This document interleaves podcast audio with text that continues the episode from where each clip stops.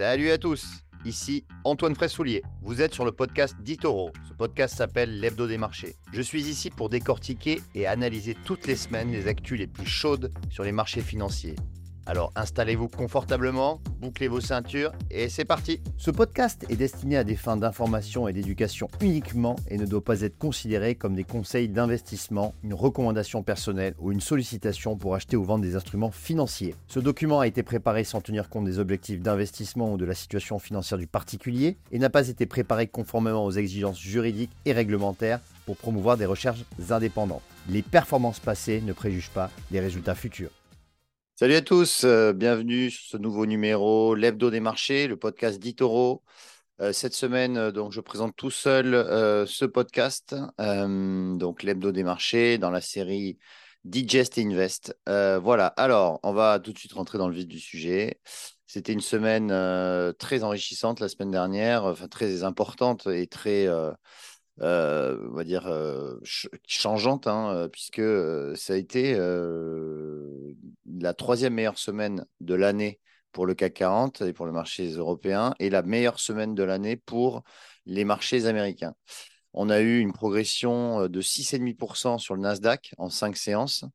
Et on a eu sept séances de hausse consécutive pour le Nasdaq. Donc le Nasdaq est ressorti grand gagnant. Les valeurs technologiques sont ressorties grand gagnantes de cette semaine, qui a vu un retournement assez spectaculaire des marchés, retournement haussier après six semaines, cinq à six semaines consécutives de baisse. Ça, fait, ça faisait depuis le début du mois de septembre qu'on était dans, des, dans, dans, une tendance baissière, hein, dans une correction, on va dire, des marchés. Euh, une correction qui a atteint entre 8 euh, et 10% euh, selon les places financières. Et on a eu un rebond spectaculaire pour plusieurs raisons.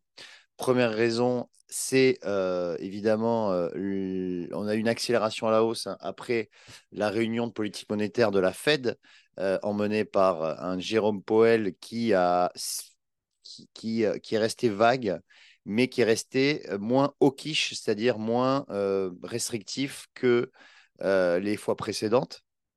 Et donc, les investisseurs se sont engouffrés dans la brèche euh, et ont euh, anticipé une fin de cycle de hausse de taux d'intérêt de la part de la Fed. C'est-à-dire qu'on a procédé hein, depuis début 2022 à 10 hausses de, 10 hausses de taux d'intérêt.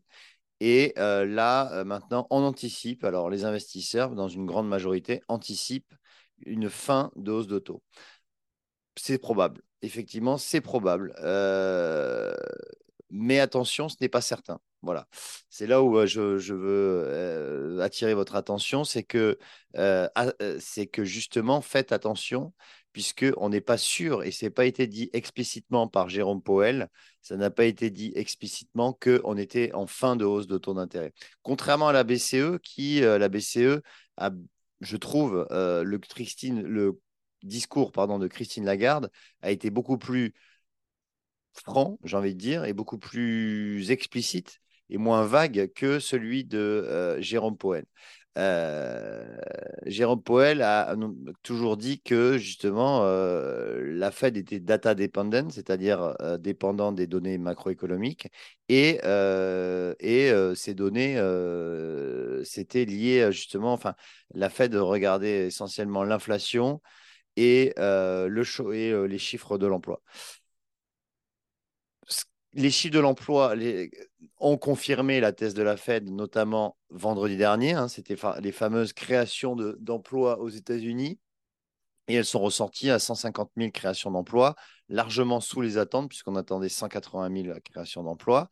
Et c'est deux fois moins que le mois précédent, puisque le mois précédent, on avait, eu pardon, aux alentours de 300 000 création d'emplois. Là, je le rappelle, c'est 150 000. Donc ça, effectivement, le fait que le marché de l'emploi se calme, euh, se, comment dire, que les créations d'emplois diminuent, ça va dans le sens de la fête, dans le, dans le sens d'un atterrissage en douceur de l'économie et non pas une surchauffe de l'économie. Euh, et donc ça, ça a aussi permis au marché de continuer de progresser. Alors, attention, tout de même, euh, lorsqu'on monte très vite, très haut, il y a des potentiels de, retombées. Donc, ce n'est pas parce qu'on a repris 6% pour le Nasdaq ou 4%, 4 pour le CAC, euh, aux marchés européens, que euh, on est reparti dans une tendance haussière de moyen long terme. Pour l'instant, c'est trop tôt pour le dire. Euh, d'ailleurs, on a eu cette nuit, hein, j'enregistre ce podcast le, mardi 7 novembre 2023, on a eu cette nuit en Australie une remontée des taux d'intérêt de la Banque centrale australienne. Donc, la hausse de taux n'est pas terminée pour tout le monde. et d'ailleurs, on peut en anticiper que la hausse de taux était terminée en Australie. Là, ce n'est pas le cas.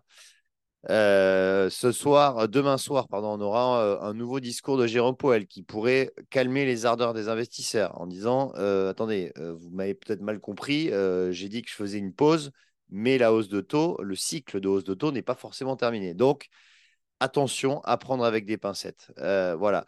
Donc ça, c'est pour expliquer en partie euh, la flambée des, marchés actions. L'autre euh, deuxième explication, c'est qu'il n'y a pas d'embrasement au Proche-Orient. Donc la situation géopolitique semble se stabiliser à défaut d'avoir de nouvelles données, de nouvelles informations.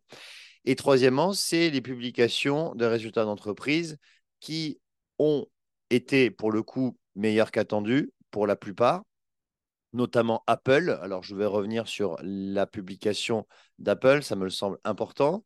Apple, euh, donc, a délivré un chiffre d'affaires et un résultat net en baisse, certes très léger, un recul de 2,8%, mais les perspectives sont plutôt bonnes. Euh, c'est pour ça que le titre a bien progressé après les résultats ce qui est. Alors, je vais faire les points négatifs d'Apple. Les points négatifs, c'est le hardware. Le hardware. Oula, pardon.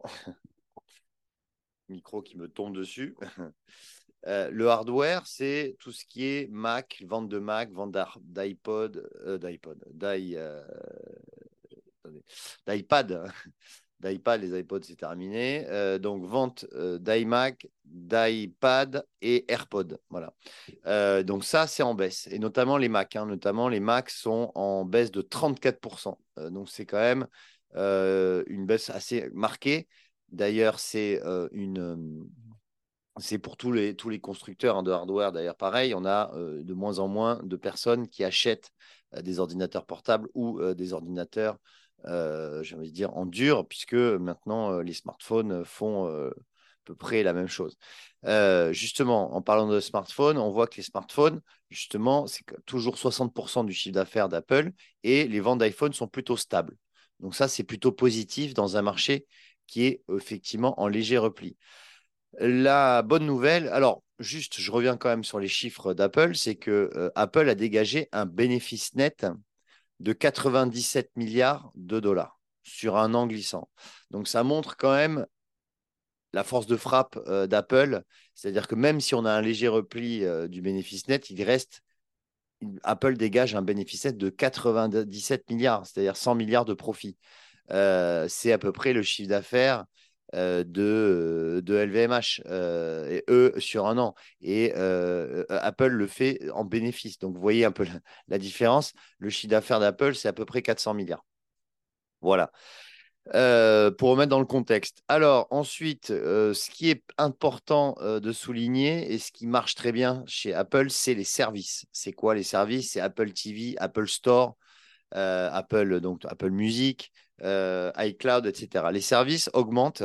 Euh, il y a plus d'un milliard de personnes maintenant qui utilisent les services d'Apple et ces services, ça représente aujourd'hui 85 milliards euh, de dollars de chiffre d'affaires. Donc c'est une part importante quand même, c'est quasiment un tiers, un quart, pardon, un quart du chiffre d'affaires d'Apple aujourd'hui et c'est ce qui permet à Apple de maintenir une rentabilité assez importante. Par conséquent, euh, et, par conséquent, j'ai pas vraiment d'inquiétude encore sur Apple. Je pense qu'Apple, ça fait partie maintenant d'une valeur défensive.